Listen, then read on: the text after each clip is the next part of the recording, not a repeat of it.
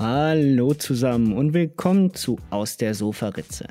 Wir sind nach einer längeren Sommerpause wieder zurück und reden dieses Mal über Christopher Nolan. Im ersten Teil reden wir über seine frühen Werke, erklären, warum Memento überbewertet ist und dass Ranglisten Konstantins große Liebe sind. Folge ab!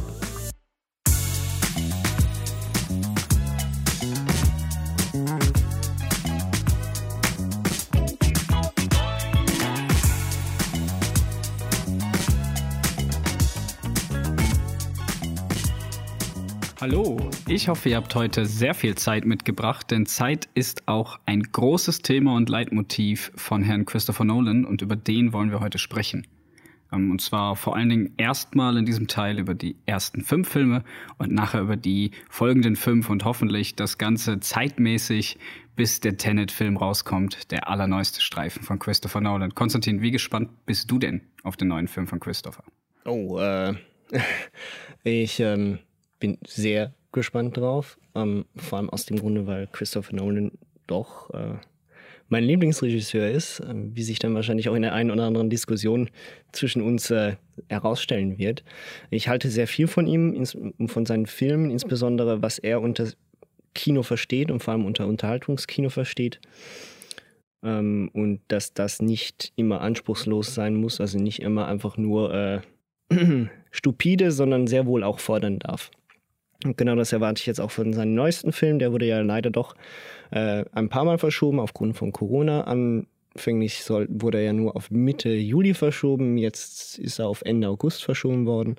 Mal gucken, ob das wirklich stattfindet oder ob er doch nochmal irgendwann in Mitte September, Ende September verschoben wird. Ähm, viel über den Film können wir auch nicht sagen. Ich probiere auch möglichst die Trailer zu vermeiden. Ich weiß nicht, wie, wie du das siehst. Also hast du die Trailer gesehen oder? Also ich habe damals den Premiere-Teaser-Trailer, ich glaube, der ging so knappe zwei Minuten. Also Teaser ist ein bisschen ein Wort, was mittlerweile ja sehr missbraucht wird für zwei Minuten Trailer. Aber den habe ich gesehen gehabt, um mal ein bisschen ein Gefühl dafür zu kriegen, was wird das denn eigentlich für ein Film, weil nach Dunkirk ähm, war ja wieder die Frage, was wird das? Ähm, wird das wieder ein bisschen was Ernsteres oder mehr, mehr Unterhaltung in dem Sinne, also ein bisschen mehr Popcorn mhm. als Dunkirk. Und ich glaube, das wird's. Ich glaube, das geht in die Richtung Inception. Und ähm, also jeder, der den Trailer gesehen hat, der weiß es natürlich. Ist ja jetzt nicht so, dass es irgendwie Geheimnis ist.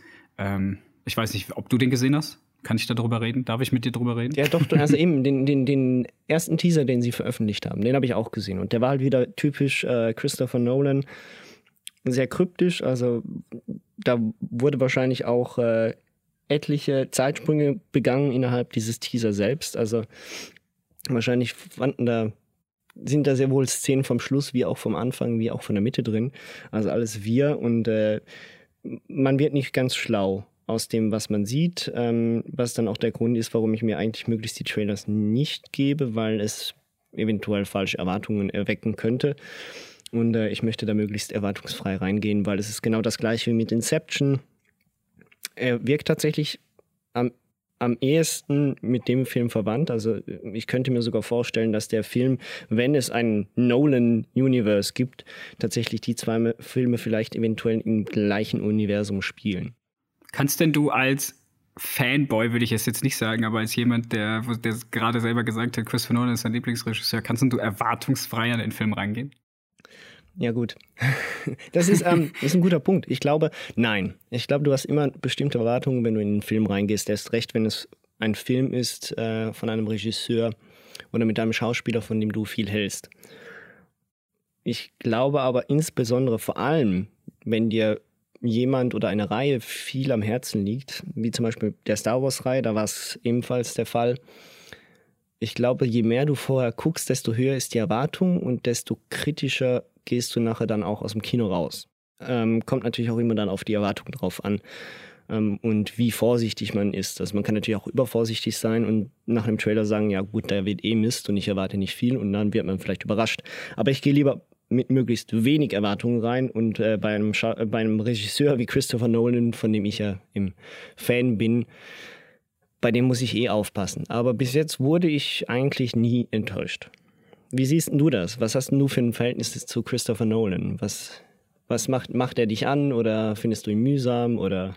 Ich finde, ich finde Christopher Nolans Filme jetzt, wo ich alle auch gesehen habe, also auch die, die anfänglichen Filme, über die wir gleich noch reden werden, muss ich sagen, ich finde, er macht einen sehr, sehr, sehr, sehr, sehr guten Job als Regisseur. Er hat eigentlich keinen Flop in dem Sinne drin.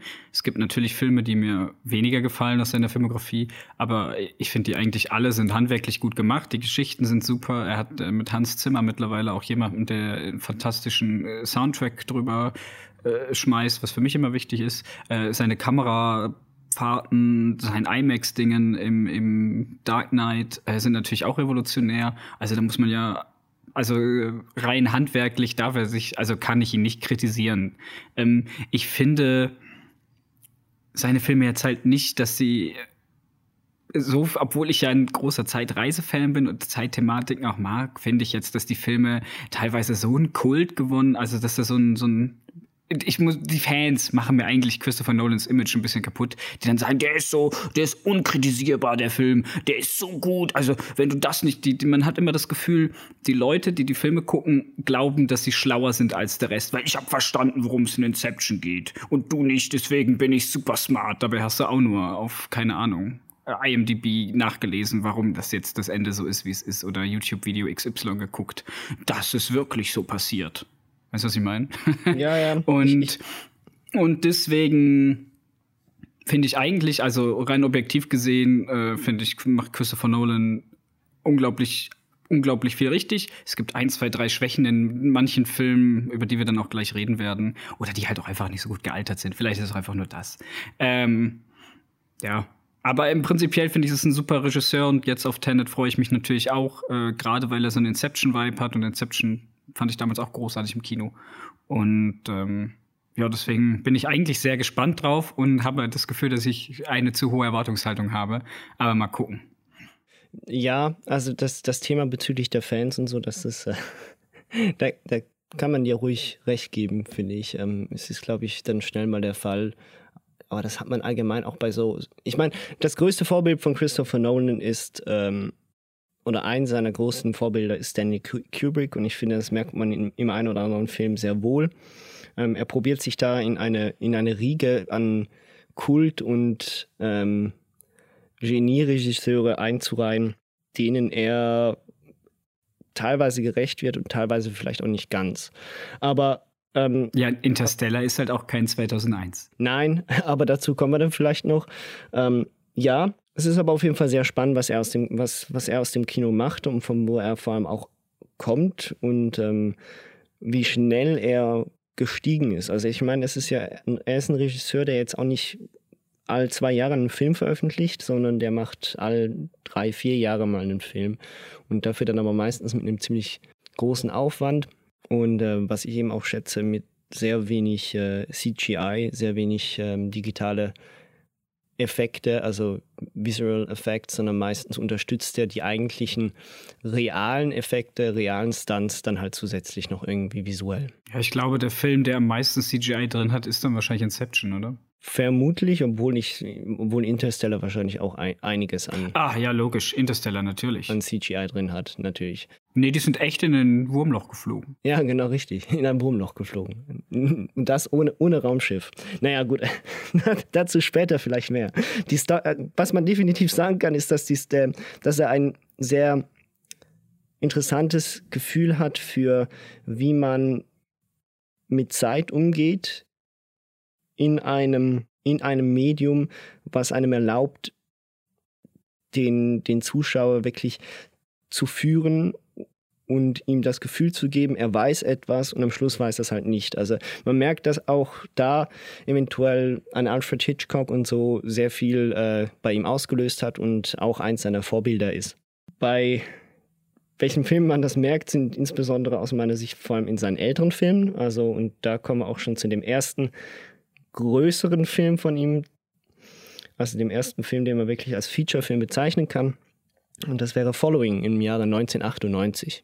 Gut, dass du nochmal Feature-Film gesagt hast. Das war der erste größere Film. Naja, 6000 Dollar Budget würde ich jetzt nicht als größeren Film bezeichnen, aber es ist der erste längere Film, ja, der erste Langfilm. Spielfilm, ja, ja. Genau, ja, den er gemacht hat. Und äh, den haben wir letztens zusammengeschaut. Genau. Und der war, was komplett anderes, als was man kennt von Nolan, fand ich zumindest ein bisschen, obwohl man auch viel gesehen hat, äh, was er versucht hat. Und ich glaube, das, was er in Following versucht hat, hat er dann Memento auch umgesetzt.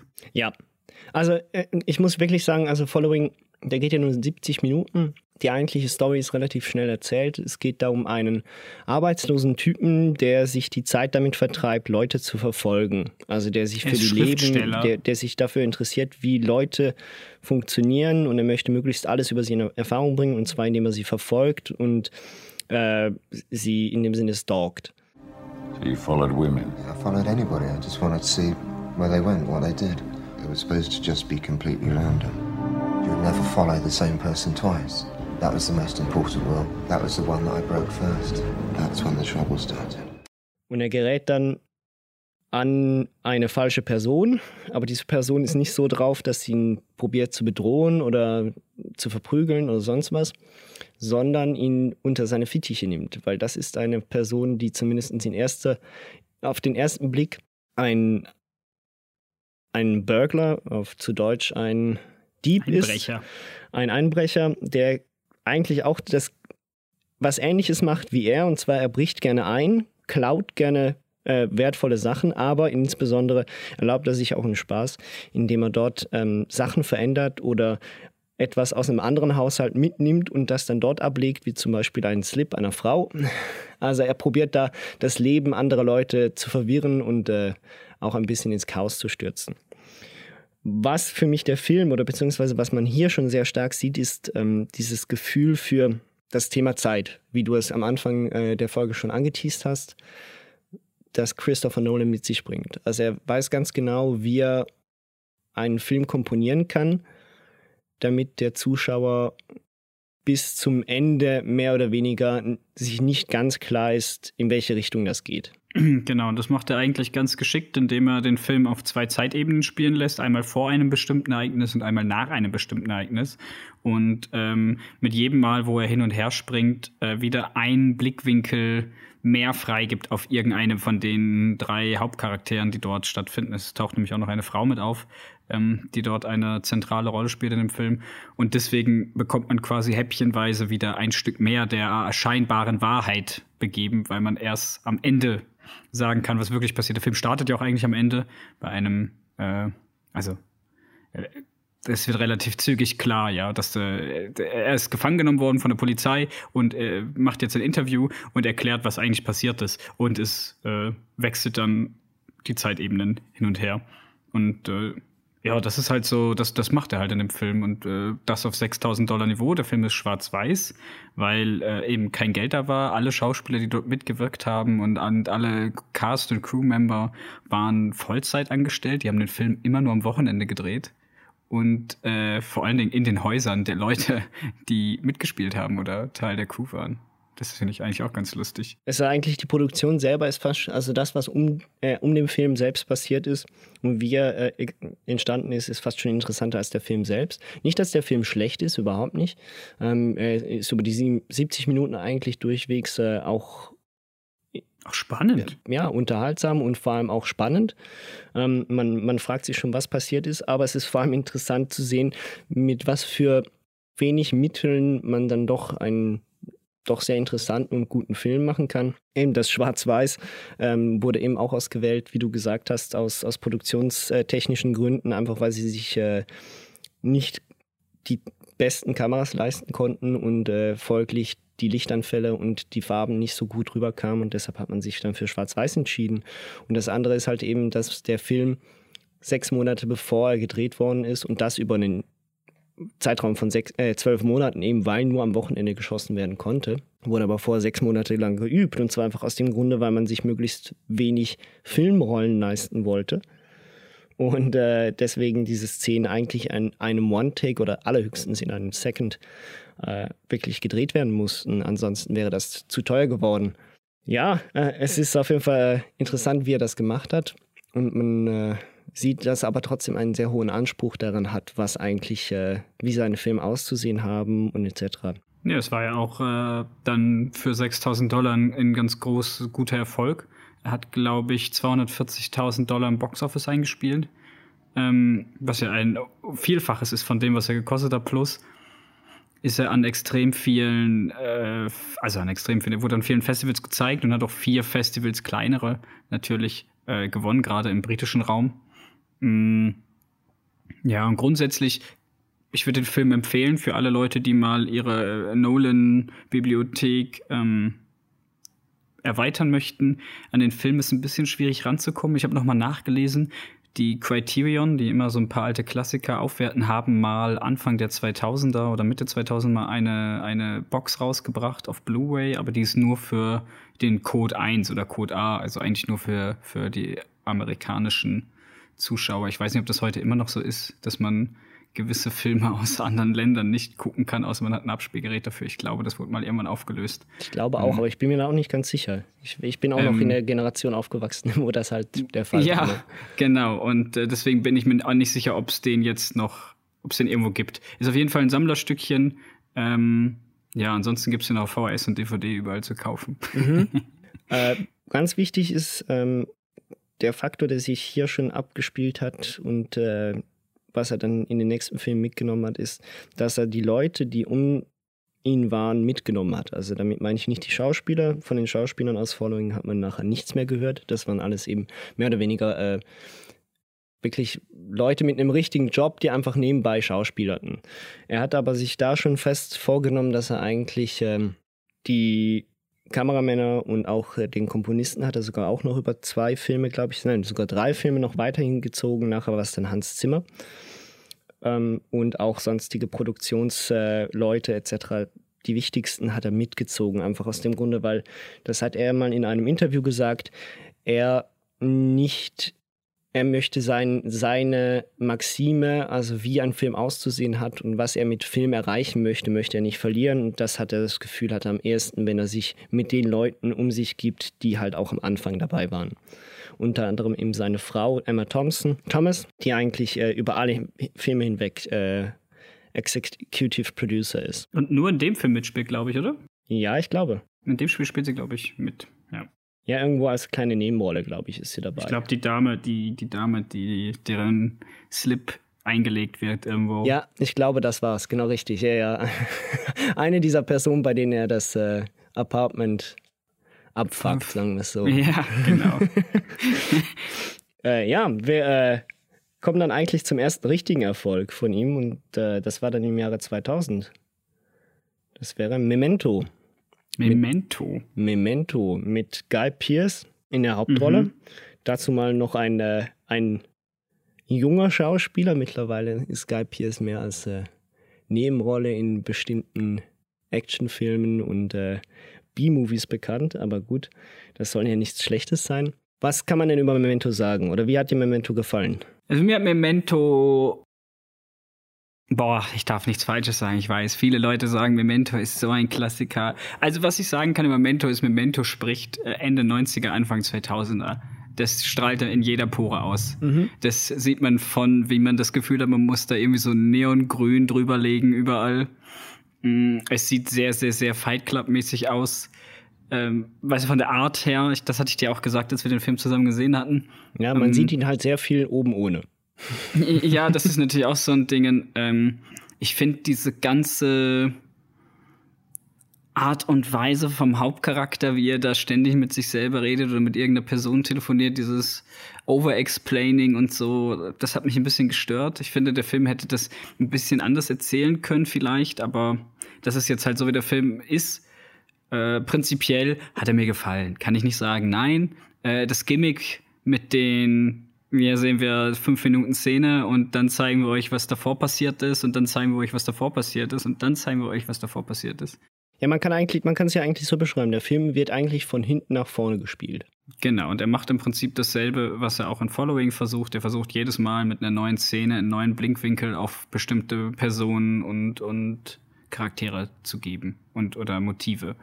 Und das ändert sich dann halt immer wieder. Und es wechselt eigentlich immer zwischen das, was passiert ist und ganz am Anfang irgendwo in einer unbekannten Zeitebene, wo er mit irgendeiner Person telefoniert, wo er dann nochmal irgendwas sagt oder ja, auf jeden Fall, äh, ja, mir hat er eigentlich gut gefallen. Mir ging das Gimmick dann irgendwann auf den Sack und es wurde dann fand ich halt irgendwie relativ schnell, nicht, nicht langweilig in dem Sinne, dass die Geschichte langweilig ist, weil das ist sie nämlich gar nicht, sondern dieses Gimmian hat er gemerkt, heißt, okay, ich habe es verstanden.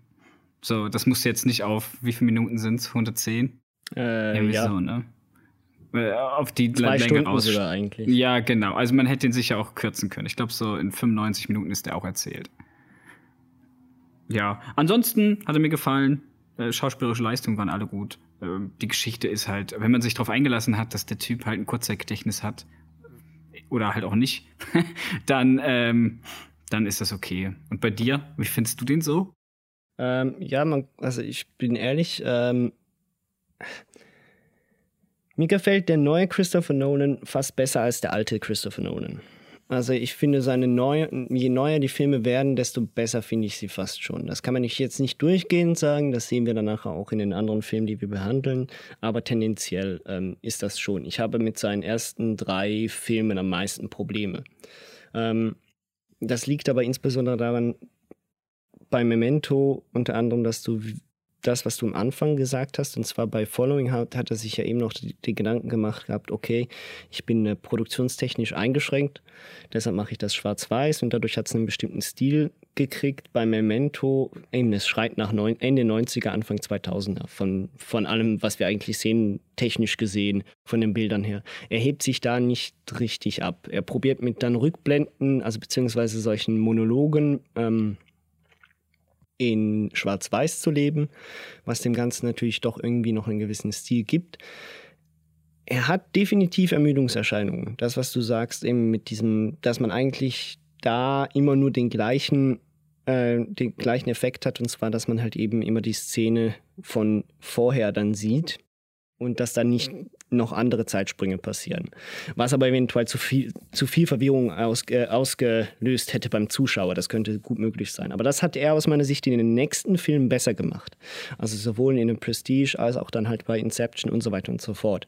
Dass er dort besser, ähm, dass er dort noch besser gearbeitet hat mit, wo mache ich Zeitsprünge, was für Zeitsprünge mache ich, wie komposiere ich diese ganzen Szenen zueinander.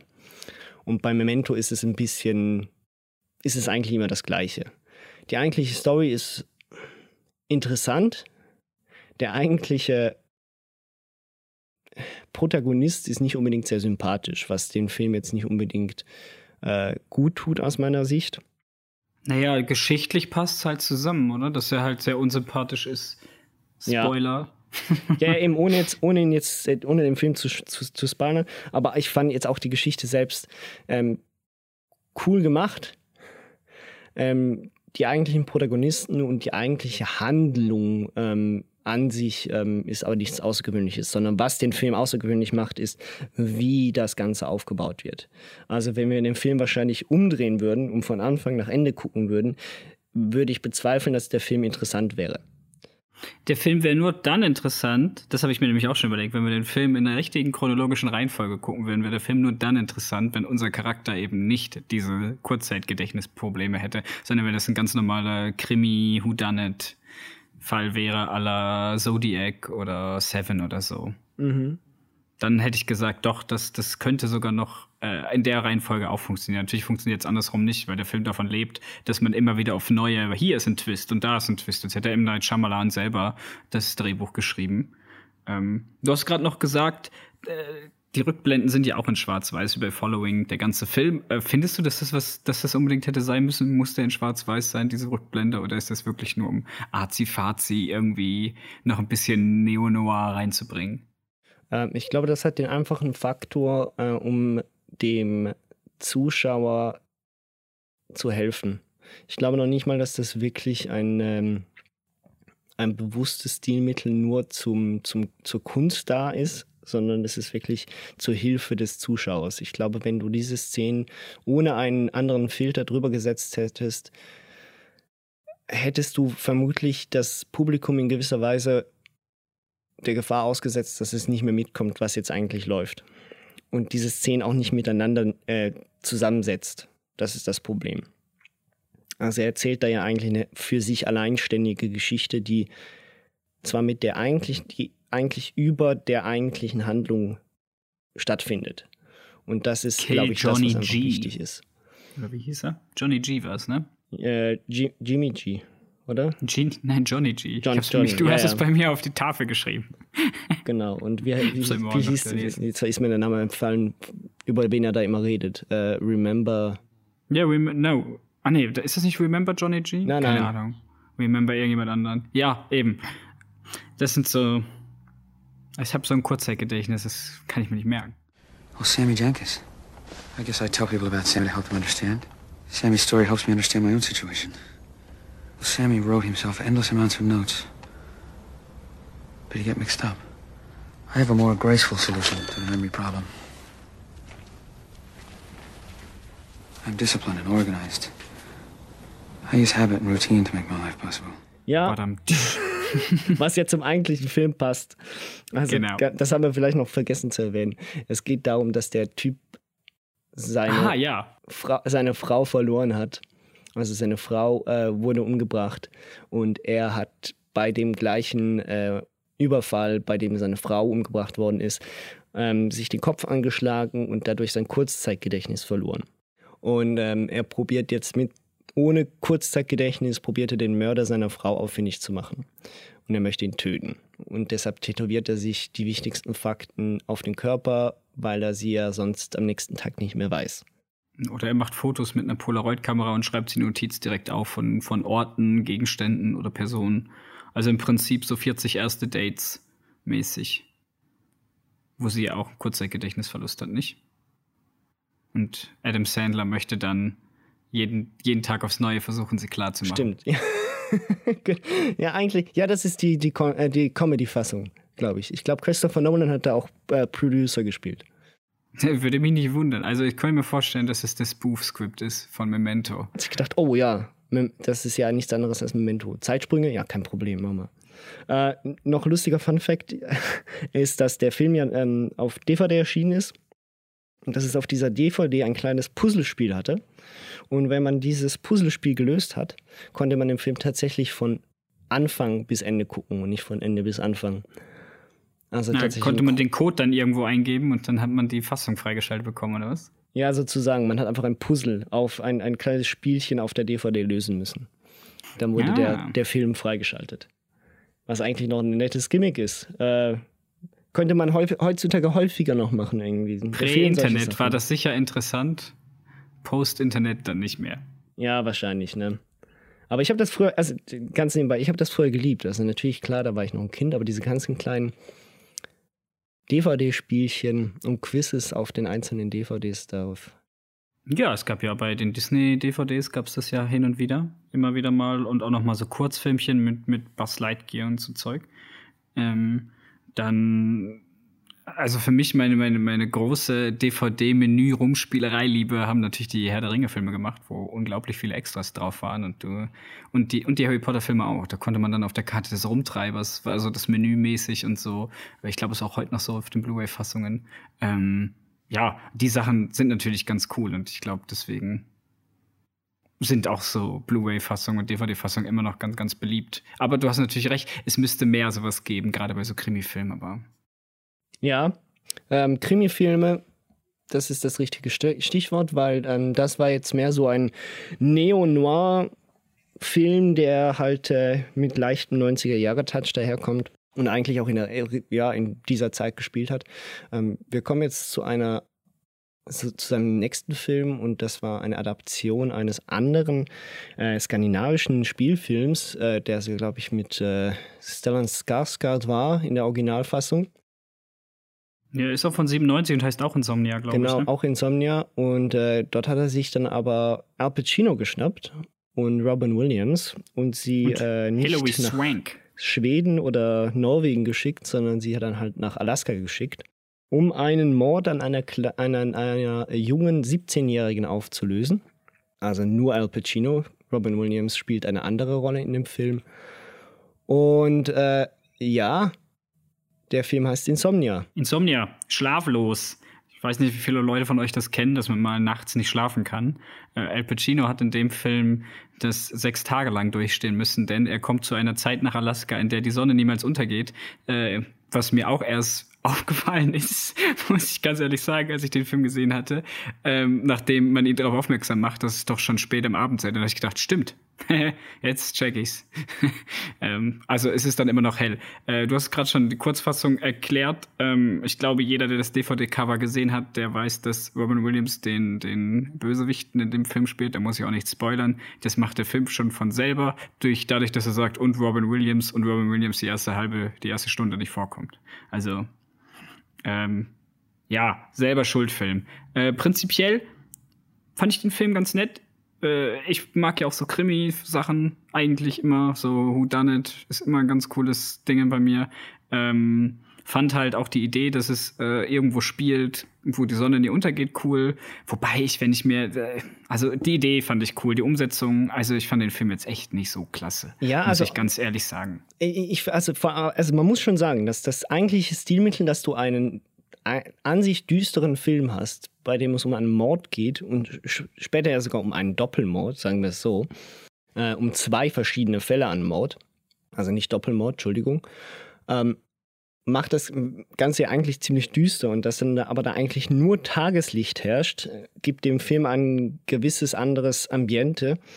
Ähm, was aber, wenn man sich nicht auf den Film komplett einlässt, ist mir aufgefallen, eher störend oder irritierend ist, als dass es die Atmosphäre entfalten lässt. Ich habe auch nicht verstanden, warum man nicht schlafen kann. Mal ganz im Ernst, Alter. Sein, sein Raum war so dunkel. Weißt du, wegen dem bisschen Sonnenlicht. Ich habe mir jedes Mal gedacht, Alter, mach ein Kissen über den Kopf und gut ist. Warum kannst du nicht schlafen? Was ist denn dein scheiß Problem? Und ich glaube nämlich, das, was der Film eigentlich machen möchte, nämlich dieses psychologisches, das psychologische Problem, was er hat, das wird ein bisschen zu wenig, meiner Meinung nach, aufgezeigt. Also es geht darum, er wird eigentlich nach Alaska. Der Grund, warum er nach Alaska geschickt wird, um, also er ist eigentlich ein Los Angeles-based Cop. Mhm. Ähm, der in LA ein Problem hat mit den internen Affair-Leuten. Also er hat wohl irgendwo Scheiße gebaut und äh, oder irgendwo in der Abteilung wurde bei irgendeinem Fall Scheiße gebaut und er und sein, sein Kollege sollen aussagen. Und damit das nicht passiert, ähm, werden die nach Alaska geschickt, dann sind die quasi, können die nicht aussagen. Und dann soll die in Alaska diesen eigentlich Hinterwäldler-Mordfall lösen. Nicht, dass das, dass ich da jetzt irgendjemand unrespektabel so gegenüberstehen möchte. Nein, aber, aber sie bezeichnen halt sich ja selbst auch ja, ja. als eben Mehr oder weniger ja. Hinterwäldler, ja. Genau. Und ähm, ja, dann werden die halt dahin geschickt. Und äh, das Problem ist halt, dass er scheinbar keine weiße Weste hat, der Herr Al Pacino. Und sein Kamerad möchte trotzdem aussagen, weil er hat Familie und der ganze Mediendruck und so. Und die reden da ein bisschen drüber und kommen da ein bisschen in Meinungsverschiedenheiten. Ja. Und das ist eigentlich das Problem, warum Al Pacino nicht schlafen kann, meiner Meinung nach. Und das Problem ist nicht, dass es da immer hell ist. Aber der Film legt das so aus, dass es die Helligkeit sein soll, weil diese Mini-Flashbacks, die es da gibt, die dann zeigen, oh, Internal Affairs, oh, ich habe das und das gemacht. Und nachher dann halt auch äh, der zweite Mord, der passiert, der ihm dann auch nochmal auf das Gewissen äh, schlägt das wird einfach für mich zu wenig bearbeitet, sondern es wird die ganze Zeit gesagt, es ist eigentlich die Umstände sind nur, dass ja das Ganze in Alaska passiert ist.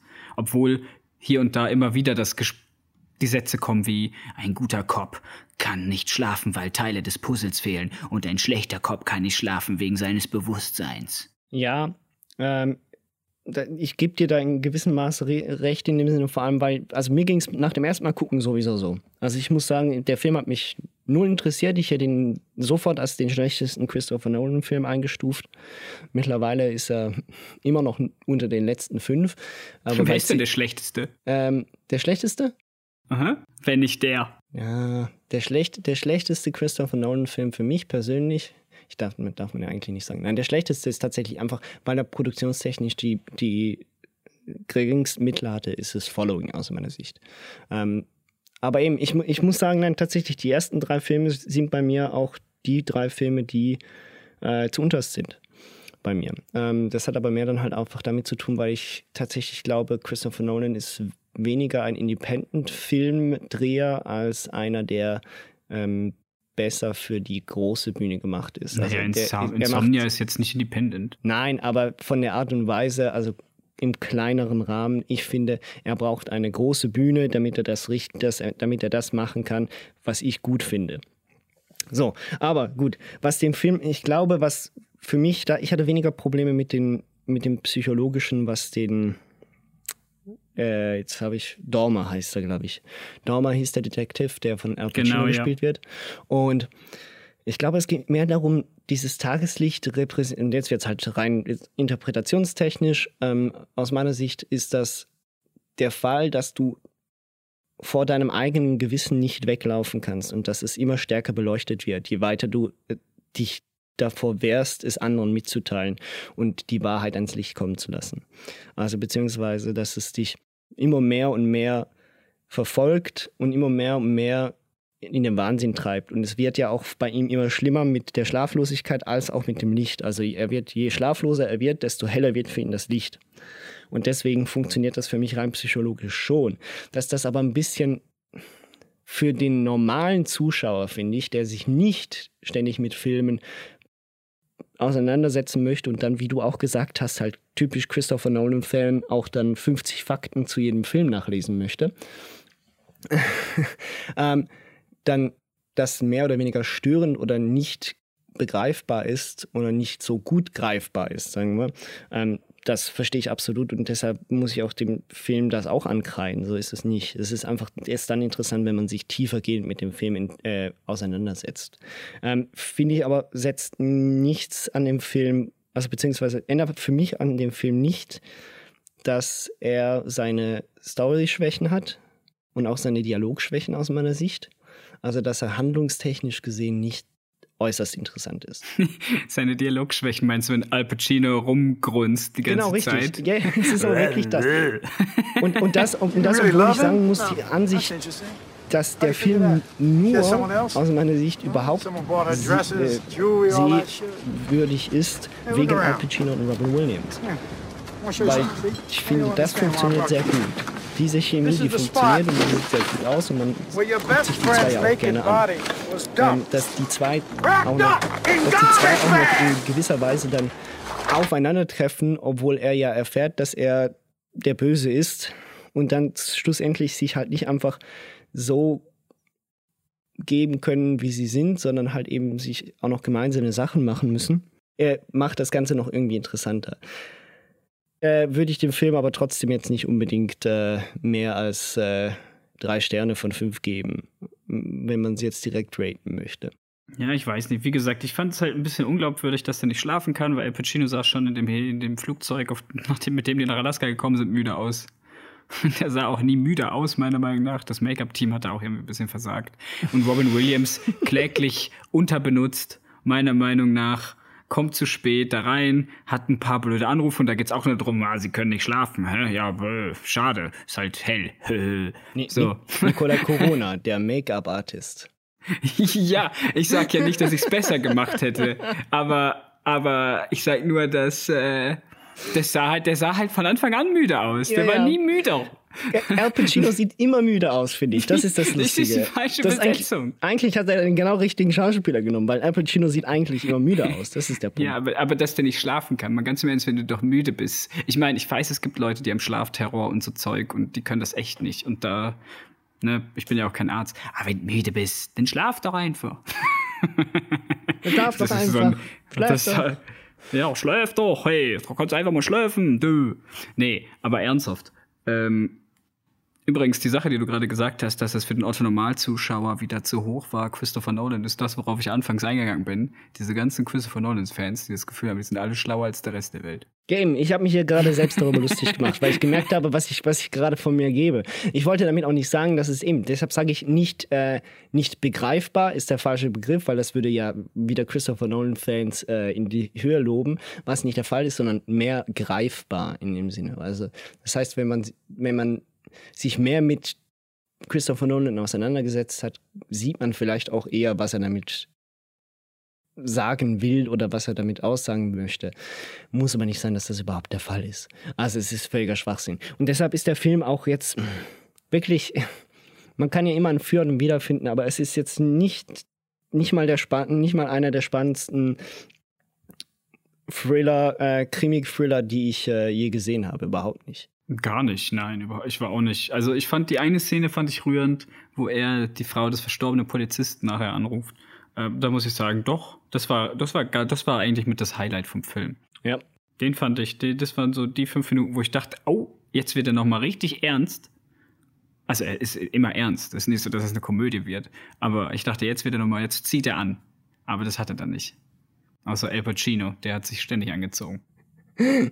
Ja, ähm, auch, de, auch der Schluss ist dann sehr fast schon ein bisschen ruppig aus meiner Sicht. Also es, es passiert dann, der Showdown passiert dann relativ schnell und ich ähm, und auch das Ende kommt dann sehr abrupt. Nicht, dass das ein Problem sei, aber der Film wirkt so ein bisschen unvollständig für mich.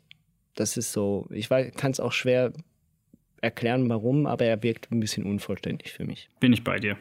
Der Film, der aber nicht unvollständig auf mich wirkt, ist folgender Film und äh, ist äh, ich, es ist schwer für mich zu sagen überhaupt, dass ich einen Liebling Christopher Nolan Film habe, aber er ist sicher unter den Top 5 bei mir von diesen zehn Filmen und äh, ist. Äh ich finde deine, deine Zählweise der Filme finde ich ganz nett. Du hast eine Top 5 Christopher Nolan, er hat zehn Filme gemacht. Du hast eine Top 5 Liste von Christopher Nolan Filmen und eine schlechtesten drei Filme. Was machen denn die anderen zwei dann? Das sind doch, das ist so, meh. Kann ich, sind, Wo kommen die hin? Die sind, die sind einfach nur meh. Die sind die Top von den, also von den. Nein, ich kann, auch, ich kann wirklich sagen, wer auf, also auf, Entschuldigung, ich meine, wenn, wenn wir es schon sagen möchten, dann auf, auf Platz, äh, auf Platz 7 wäre in dem Falle bei mir definitiv äh, The Dark Knight Rises und auf Platz 6 ist bei mir Batman Begins. Und danach fängt es dann eben an mit den anderen fünf. Das ist schon eine ganz steile, das ist eine ganz steile These, die du da hast. Ja, ähm, wir, ich weiß schon, in welche Richtung das gehen wird. Wir kommen jetzt aber zuerst einmal zu The Prestige. Und äh, mit The Prestige hat er sich dann doch definitiv auch in die Öffentlichkeit ähm, gebracht. Christopher Nolan ähm, ist der erste große Großerfolg ähm, von Christopher Nolan, der auch die großen Massen ähm, erreicht hat. Insomnia ging ja doch ein wenig unter. Zumindest habe ich über den Film auch erst erfahren, als ich mich dann mit dem Regisseur auseinandergesetzt habe. Ich weiß nicht, wie das bei dir war. Ich habe gewusst, dass es den gibt, weil äh, ich immer noch meine Robin Williams Filmreihe äh, komplettiere, aber halt auch nicht gewusst, dass er von Nolan ist, bin ich ganz ehrlich, bis ich dann gesehen habe, hey, den muss ich noch gucken für den Nolan Cast heute. The Prestige ist ein Film über Magier. Genau Illusionisten. Hm? Illusionisten sind es. Ja, es gibt keine echte Magie. In, in, oder wie nennen sie sich? Ähm, nein, sie sind Magicians. Sie sind keine ja, ja. Wizards. Das sind schon, ja genau, es sind Magier. Also Magier Sinne. und keine Zauberer nennen sie sich. Und äh, aber im Grunde genommen sind sie Illusionisten. Aber weil es ja schon einen anderen Film gibt, der heißt The Illusionist mit, äh, wie, hieß, wie heißt er? Vom Fight Club. Ähm, Kenne ich nicht. Brad Pitt? Nein. Der andere? Edward Norton. Genau, Edward richtig. Norton. Nein, konnte er den Film wahrscheinlich nicht The Prestige nennen. Nein, ähm, The Prestige, für alle Leute, die den Film geguckt haben, die wissen das wahrscheinlich noch, The Prestige ist eigentlich mehr oder weniger die Offenbarung. Also das ist das, das was man eigentlich dann, mit dem man den Trick dann vollendet und das Publikum eigentlich auch zum Staunen bringt. Genau, das größte Stück in einer Magier, Zauberer oder Illusionistenshow, wie man das so mal nennen möchte, äh, ist dieses Prestige. Und darum geht es. Die möchten, das sind beides zwei Magier, die mal zusammen auf der Bühne gelernt haben, wie es geht bei einem etwas größeren Magier. Das Ganze spielt eigentlich wann? Ich habe das immer noch nicht so ganz verstanden. Zu Thomas Edison-Zeit und äh Ja, das muss Ende des 19. Jahrhunderts gewesen sein. Äh, äh, Anfang, Ende, ja, Ende des 19. Jahrhunderts, ja. Richtig, ja. Da spielt das und ähm, Elekt Elektrik findet so langsam, also Strom findet so langsam den Anschluss zur zivilisierten Welt. Und die beiden verfallen aus Gründen, äh, ja, also der eine bringt, also es passiert ein Unfall, dass die Frau von dem einen stirbt und deswegen werden das zu bitteren Rivalen, die beiden, und möchten dann äh, sich immer wieder überbieten und schrecken auch vor äh, Diebstahl und äh, häuslicher Gewalt und allgemeiner Gewalt nicht zurück. Und schaukelt sich das Ganze dann hoch, bis es eben am Ende wieder mal zu einem Nolanischen Twist kommt. What a Twist. Und, und, und ich meine, und das ist, da, da fängt es schon an. Ähm, und das zeigt für mich, warum, und jetzt äh, kannst du mir nachher gerne Kontra geben dazu, aber zeigt für mich, warum dieser Film so unglaublich genial ist oder beziehungsweise warum ich diesen Film so unglaublich liebe. Nicht nur, weil die Thematik ich finde ich sehr interessant, weil die Schauspieler super gewählt sind. Also ich meine, der Cast ist ja Wahnsinn mit Christian der Bale, Cast mit Hugh Jackman, mit Michael Caine, mit Rebecca Hall, mit äh, mit, Nicol äh, mit mit David Bowie als Nikola Tesla. Ich meine, äh, viel besser äh, geht's nicht. Und hier Miss äh, Black Widow. Genau richtig. Äh, und Scarlett Johansson. Ich meine, äh, äh, ein absoluter Topcast. Dazu mal klar noch nicht die Top-Riege, aber die zukünftige Top-Riege ähm, hat er da eigentlich schon vereint. Und äh, das macht den Film natürlich, hebt ihn gleich auf eine unglaublich hohe Stufe, was die eigentliche Qualität angeht. Aber was für mich diesen Film ausmacht, ist dieses wie man eine Geschichte erzählt und was man erzählt und wie sich das in der eigentlichen Komposition widerspiegelt. Also am Anfang des Filmes erklärt einem Michael Caine den Aufbau eines Zaubertricks, also eines Magiertricks. Und er redet ja da ähm, von diesen drei Staaten. Jetzt muss ich gerade nochmal nachgucken. Weißt du es gerade noch auswendig? Nee, aber es ist halt wie bei allem, oder? Öffnung, Mittelteil und dann das große Schlussding. Genau. Ähm, und das Lustige ist, er redet von diesen drei Teilen, wie dieser Trick aufgebaut ist. Und genau so hat er den Film aufgebaut. Every magic trick consists of three parts or acts.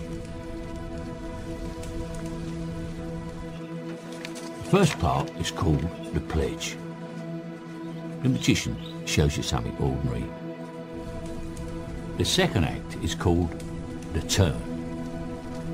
The magician takes the ordinary something and makes it into something extraordinary.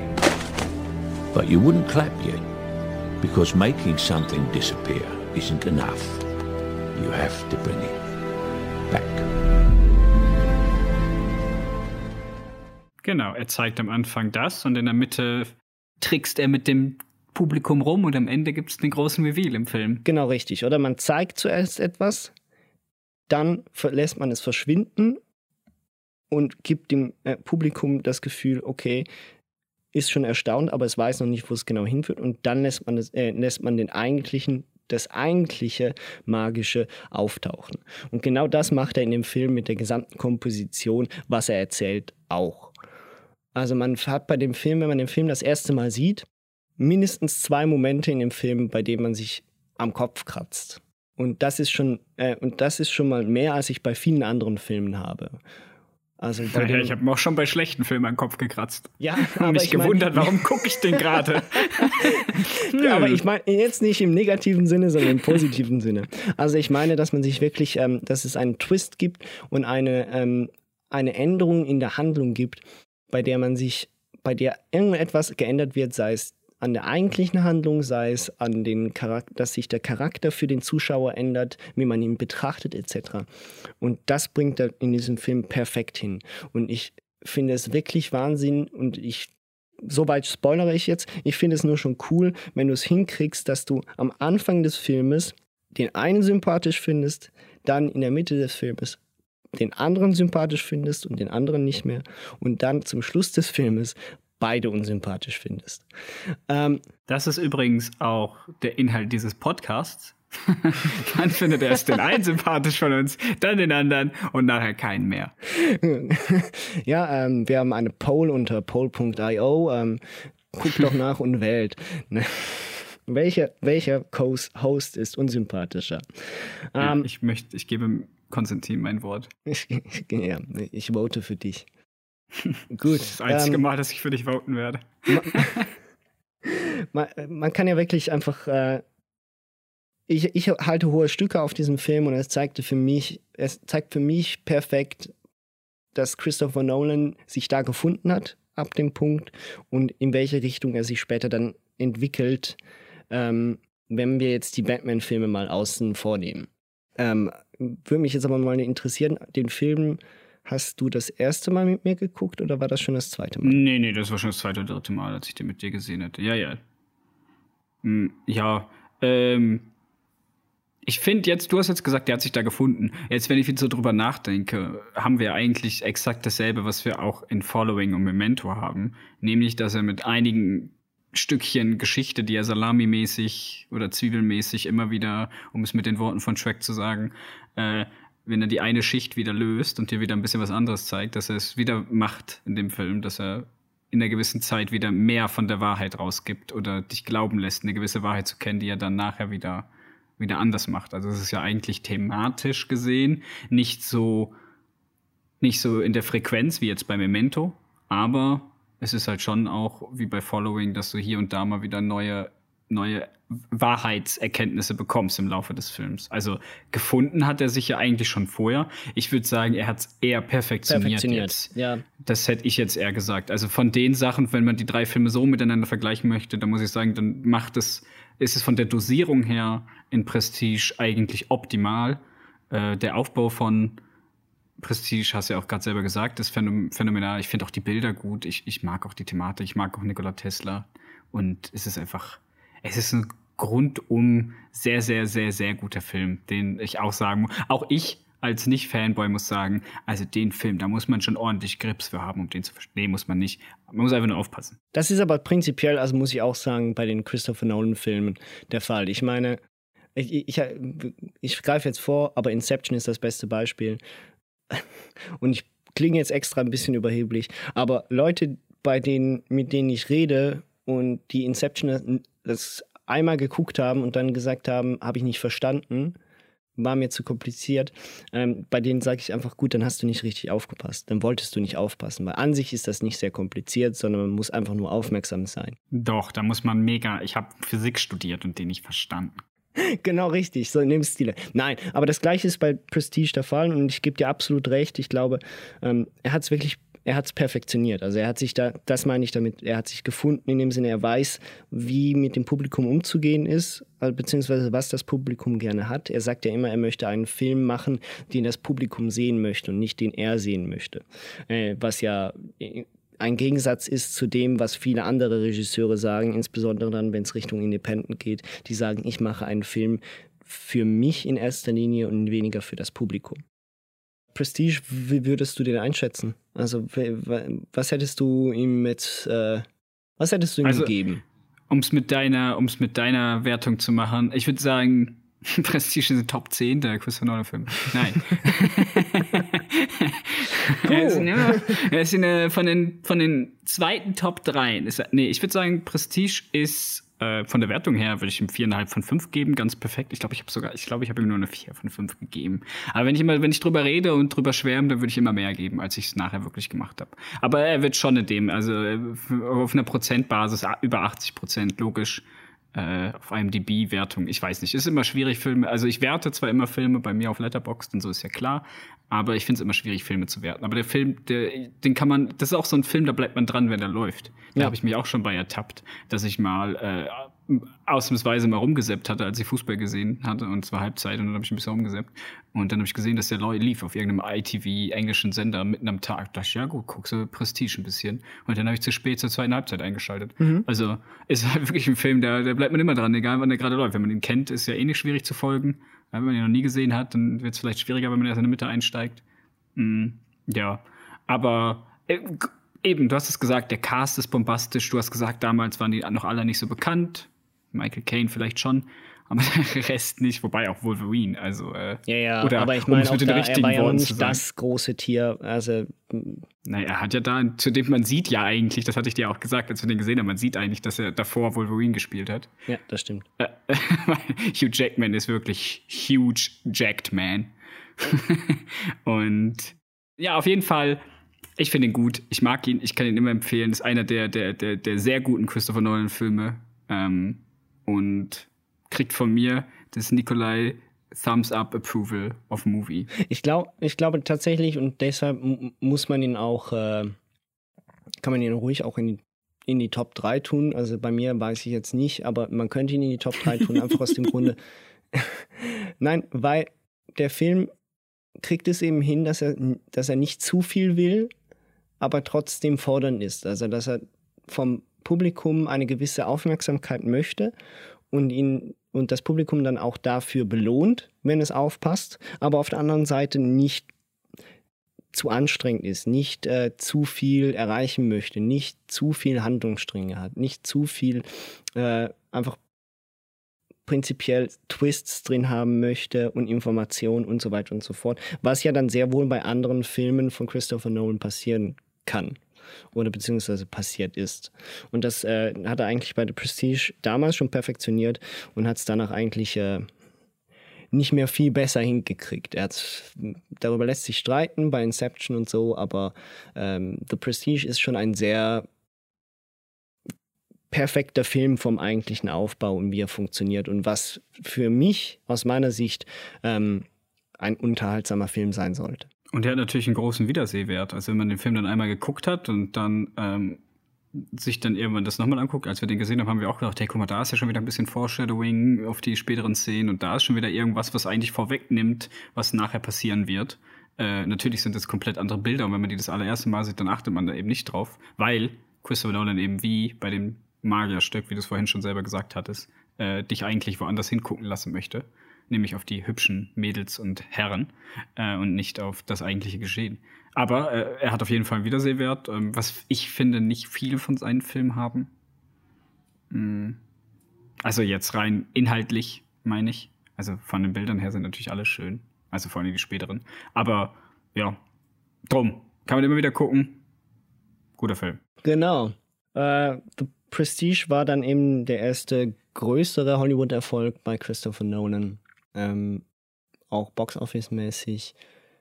Was ihn dann dazu geführt hat, äh, dass er eine der erfolgreichsten Filmreihen des, äh, des Kinos machen durfte.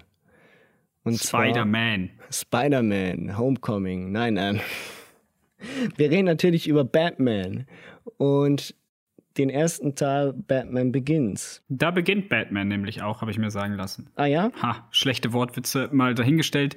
Äh, Batman Begins ist für mich eigentlich das gewesen, was ich mir als Kind immer als edgy Teenager, muss ich eigentlich so, muss ich sagen, immer gehofft hatte. Mal eine bisschen düstere Superheldenverfilmung.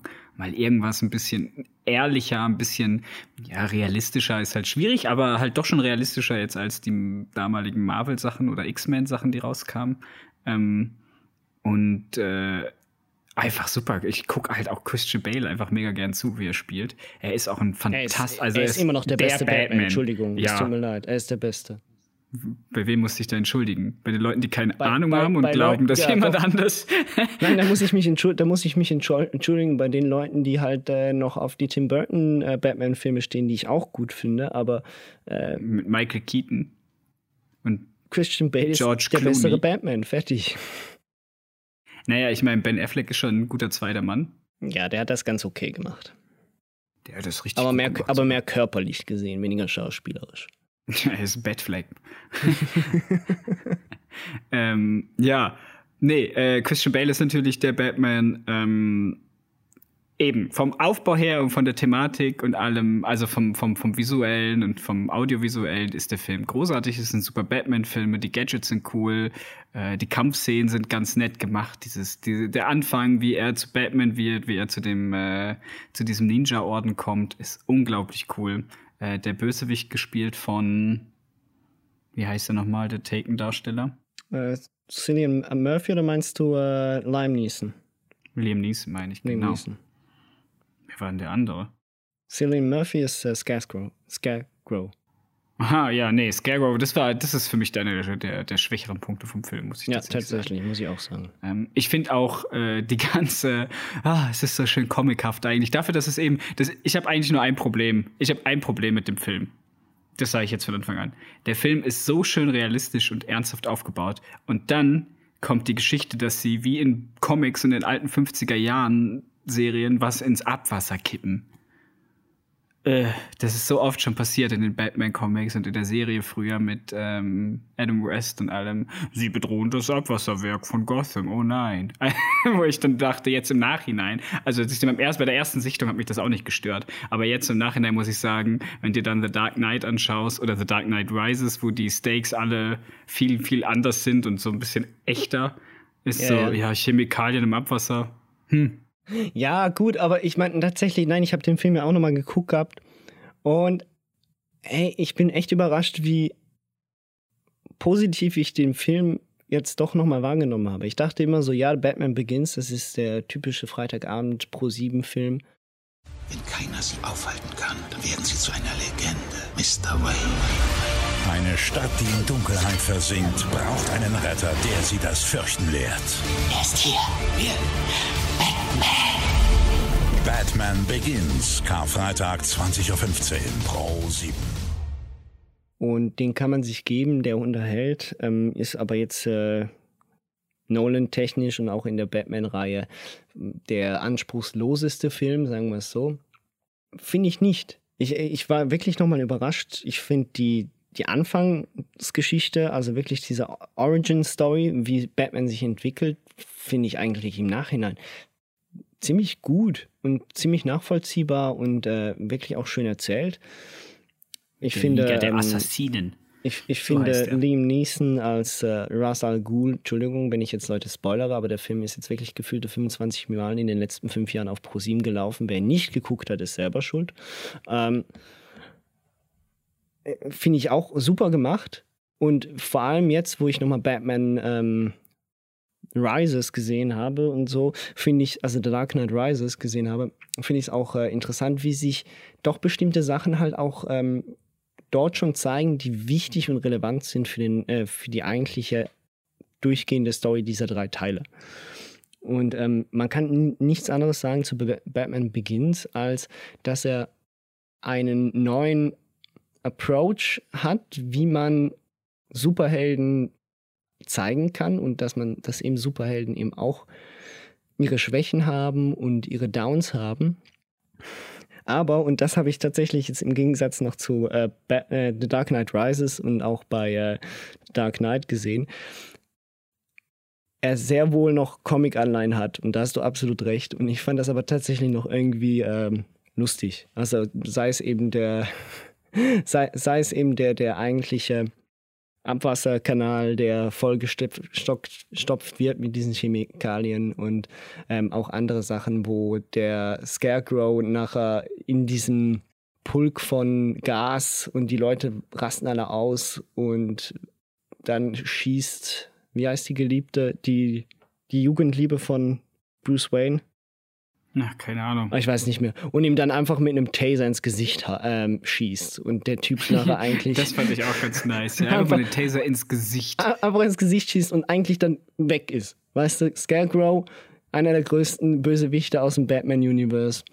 Zack, von Der einer kommt- Frau mit dem Taser. Der kommt doch nie wieder, oder? Oder kommt er, ist er in The Dark Knight Rises nochmal Er dabei? kommt, äh, er kommt in The Dark Knight, kommt er ganz kurz am Anfang vor. Und in diesem Känguru-Court, gell? Wird, genau, wird er festgenommen und äh, in The Dark Knight Rises wird er, ähm, kommt er vor, als er dann sozusagen der, den Richter des Tribunals spielt. Ja, genau, in diesem, ist ja in diesem Känguru-Gericht, genau. Genau, richtig. Ja. Ähm, ich, also ich meine, ich, ich, ich finde Cillian Murphy einen guten Schauspieler. Ich finde die Figur Scarecrow wird ein bisschen undankbar dargestellt in den Filmen. Ähm, also wird mehr als Freak, als, als möchte gern Bösewicht dargestellt, was er ja in den Comics äh, meines Erachtens ja nicht unbedingt ist, sondern sehr wohl ähm, auch eine Gefahr darstellt. Ja, genau, das hat mir auch bei dem Film ein bisschen gefehlt. Du hast nie so wirklich, du hast nie wirklich das Gefühl, dass er eine ernsthafte Bedrohung ist. Nein. Sondern er ist einfach nur das Mittel zum Zweck für Ra's al Ghul. Ja, was er ja auch sein soll in dem Film, verstehe ich schon. Aber man hätte ihn ja trotzdem, gerade einen Christopher Nolan, der immer mit Warte Twist kommt, und da kommt er ja auch bei Ra's al Ghul mit Warte Twist, äh, hätte man ja schon merken können. Also hätte man mehr draus machen können, so muss ich sagen. Man hätte ihn ein bisschen, bisschen mehr, äh, weiß ich nicht, so halt Umf geben können in seiner Ausstrahlung im Charisma, dass man denkt, oh shit, Alter, der, der quält Gefangene in seinem Irrenanstalt, damit er da experimentiert, also um, um da seine eigenen Vorteile draus zu ziehen. Und dafür ist er halt einfach zu, zu belächelbar, als dass er wirklich Angst Er ist eine einflößt. Witzfigur, wenn wir ganz ehrlich sind. Ja. Er ist, äh, man kann ihn zu keinem Zeitpunkt wirklich ernst nehmen. Ähm, weiß auch nicht, ob das in gewissem Maße auch an seiner schauspielerischen Leistung gelegen hat. Ich weiß nicht. Ich hätte mehr sagen am Skript. Aber wahrscheinlich mehr am Skript. Ist auch schwer zu sagen. Was ähm, ansonsten schauspielerisch ist der Film natürlich auch wieder über alle Zweifel erhaben, mehr oder weniger. Ich meine, du hast wieder Christian Bale, du hast Michael Caine. Michael Caine ja der Schauspieler für Christopher Nolan, weil äh, ich glaube, Als Alfred. Up the Prestige hat er nur noch in einem Film nicht mitgespielt und das war Dunkirk. Aber in Dunkirk hat er auch mitgespielt, weil dort spricht er den Commander, der die, äh, die, die Piloten anspricht. Also da taucht er nicht als Schauspieler auf, aber wenigstens in Form seiner Stimme. Äh, aber ansonsten spielt er, glaube ich, in allen Filmen eine Rolle. Ähm, das ist so, ja. Liam Neeson und ich finde ja, also ich kenne ja Ra's al Ghul nur von den Batman-Spielen ähm, und von den Comics ein bisschen, aber nicht allzu sehr. Und ich finde, er porträtiert den ziemlich gut. Und er macht das eigentlich, äh, macht das, macht das sehr cool. Ja, mit Russell Ghul, also jetzt als jemand, der ein bisschen mehr Batman-Comics gelesen hat als du, aber ich glaube auch nicht, dass ich so, so viel mehr gelesen habe, weil DC war ja bei mir immer eher stiefmütterlich behandelt. Ähm, ja, also, und von den Spielen kenne ich ihn halt auch. Und halt von dieser absolut schlechten Arrow-Serie. Aber gut, andere Geschichte. Auf jeden Fall äh, finde ich auch, hat den super porträtiert, äh, ist auch der Bösewicht, der sein soll. Ähm, ja, macht eigentlich das, wofür Russell Gould steht, oder? Halt für dieses unendlich lebende äh, Zeug und der möchte halt die Erde befreien von diesem kriminellen Pool, der in Gotham ist. Eigentlich, jetzt ganz zynisch gesagt, gar kein schlechter Ansatz, weil ich habe noch nie verstanden, wen es nach Gotham zieht. Also, wer ja, denkt ja. denn, ja, schlechteste Stadt der Welt, da ziehe ich hin. da sterbe ich, weil irgendwelche maskierten Leute da Räuber und Gendarm spielen. Das habe ich noch nie verstanden. Wer da wirklich auf die Idee kommt und nicht sagt, ich ziehe nach Metropolis, das ist wenigstens Superman. Ja, ja. absolut. Nein, ähm, wer, wer zieht freiwillig nach Gotham und vor allem, wenn du in Gotham geboren wirst, ich meine, Heimatliebe in allen Ehren, ich, ich, äh, zieh's doch lieber bitte weg. Nach Rapid City oder weiß nicht was. Ähm, ja, ja. Was wir jetzt in dem Film das erste, in dem Film das erste Mal haben, sind die Flügelhörner von Hans Zimmer. Ähm, also ich dachte schon, die Flügel. die Flügel hört.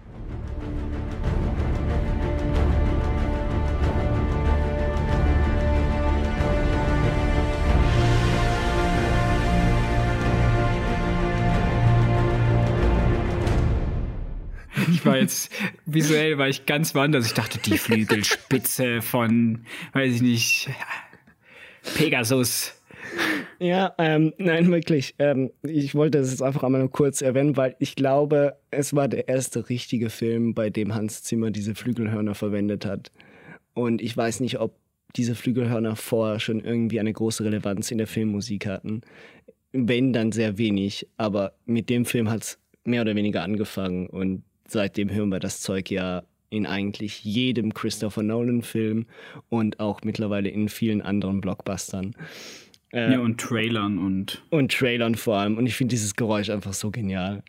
Und deshalb muss ich das hier kurz einmal noch einmal erwähnen. Nur schon deswegen, super Film, Flügelhörner. Ah ja, natürlich. Vom Soundtrack her muss man natürlich sagen, ähm, jeder, der ein bisschen äh, Interesse für Filmmusik hat, weiß natürlich, dass äh, der Soundtrack zu Batman Begins einfach nur gut ist. Also den kann man sich einfach mal so nebenbei anhören. Das werde ich auch gleich machen, wenn ich im Haushalt aktiv bin. Jetzt habe ich nämlich Lust drauf, weil ich gleich mir Batman Begins Soundtrack von Hans Zimmer reinhören. Ist nämlich geil und macht irgendwie, da hat man Bock. Jetzt wird's episch. Abwasch. ich wasche die Platten. Ich wasche die Platten. Muss aufpassen, dass du dann, dann, dann das Glas nicht gegen die Wand wirfst oder so. Ja, oder dass ich es zerbreche durch meine super starken Hände. Bruck. Es ist 7.20 Uhr. Heute muss ich Abwasch machen. Und vor allem dann nicht aus dem, so. aus dem Fenster springen nebendran. Ja, dann landen mit drei Punkt landen. Nur ohne Batsuit. ja, genau. Das ist übrigens auch so eine Sache, die ich ganz geil fand. Äh, wir haben gar nicht drüber geredet, hä? Äh, Ding spielt ja auch noch mit. Der spielt ja den, den Q, hätte ich fast gesagt. Aber das ist ja bei James Bond. Ah, Morgan Freeman, ähm, natürlich. Morgan ja. Freeman, genau, ja. Äh, Fox. Äh, finde ja. ich auch eine, Fox, finde ich auch eine ganz geile Szene, ähm, wo sie mit dem Auto rumfahren in dieser Halle und er Vollgas gibt mit dem Dingen. Äh, da habe ich auf meiner Heimkinoanlage auch wieder ein bisschen leiser stellen oh müssen. Oh ja, das glaube ich. Nein, also das ist ja tatsächlich, und da muss man wirklich sagen, ähm, dass ab, ab Batman Begins fängt das große Problem von Christopher Nolan-Filme für die Heimanlagen an. Und zwar Christopher Nolan macht Filme fürs Kino. Das sagt er und betont er immer wieder. Er hält nichts von 3D, er macht lieber Filme mit IMAX, weil er findet, äh, Filme müssen auf großer Leinwand sein und müssen ein geiles Soundsystem haben und so weiter und so fort. Also für den normalen äh, Filmabend auf einem normalen Fernseher mit vielleicht noch einem 5.1-System sind diese Filme eigentlich nicht gedacht. Und das merkt man immer wieder, wenn man sich die Filme anguckt, dann zu Hause und das große Problem hat, und das liegt dann aber nicht am Film selbst, sondern es liegt eigentlich nur daran, wie diese Filme abgemischt sind, ist, dass die normalen Gesprächsszenen, Dialogszenen dann ungefähr so ablaufen. Und dann reden die miteinander. Ich bin Batman. Okay, dann guckst du da. Okay, ja, ja. Mhm. Boom. Okay, dann ist die Szene fertig. Und du hast in dem Moment, in der Hälfte der Szene, hast du ungefähr 10 bis 15 Mal Plus gedrückt auf der Fernbedienung. Und dann kommt die Action-Szene. Boom! Boom, boom! Und die haut's, die, die haut's eigentlich halbwegs ähm, die, die Soundanlage um die Ohren und musst zuerst einmal äh, den Schrecken verdauen und kriegst die Szene nicht mehr richtig mit.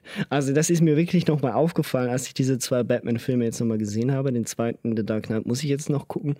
Ähm, die Filme, die müssen auf einem richtigen System angeguckt werden. Ansonsten hat man eigentlich äh, soundtechnisch ein Problem. Naja, also prinzipiell stimmt, man muss entweder lauter oder leiser stehen oder man entscheidet sich für die laute Variante und hofft einfach, dass die Nachbarn nicht sich beschweren oder man selber keinen Hörschaden Und die Ohren keinen Schaden nehmen, ja. ja, aber deswegen hat man ja, deswegen macht man es ja richtig. Deshalb hast du ja auch zwei Paar Ohren, ja. Brauchst du nur okay, deswegen eins. hast du jetzt zwei, genau, deswegen habe ich ja links und rechts. Richtig. Ein für äh, rechts ist für Christopher Nolan Filme, das ist das gute Ohr und das schlechte Ohr ist für alle anderen. Mhm. Ähm, eine Sache ist mir dann doch allerdings nochmal aufgefallen, über die ich mich immer wieder amüsieren muss in allen Batman-Filmen. Und zwar, jetzt ist der Film ja doch relativ äh, erwachsen und relativ ernst. Und, Für einen Superheldenfilm, ja. Und sein Suit sieht eigentlich auch ziemlich cool aus.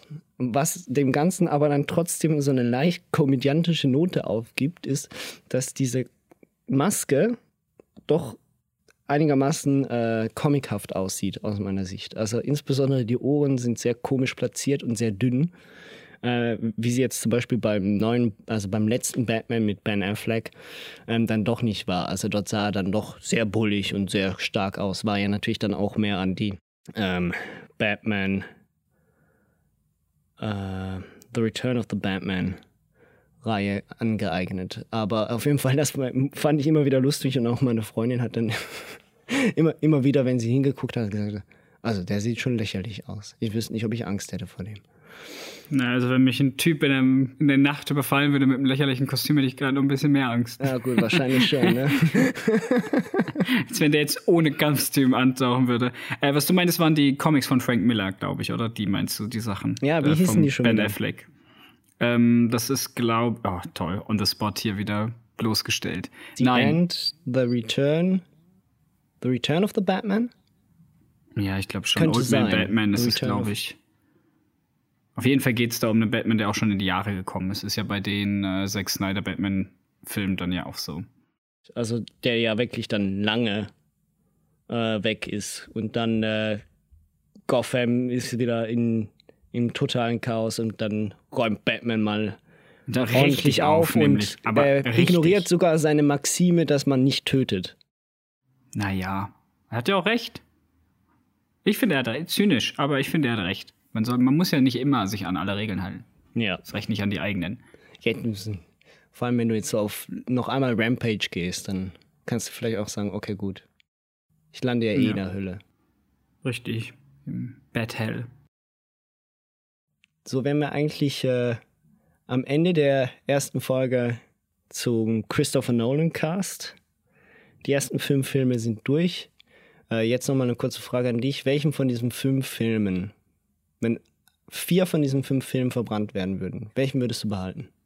Also ich würde alle natürlich in meine Top 10 Christopher Nolan Filme packen, aber von den ersten fünf würde ich sagen, die sind schon in den Top 5 der ersten fünf.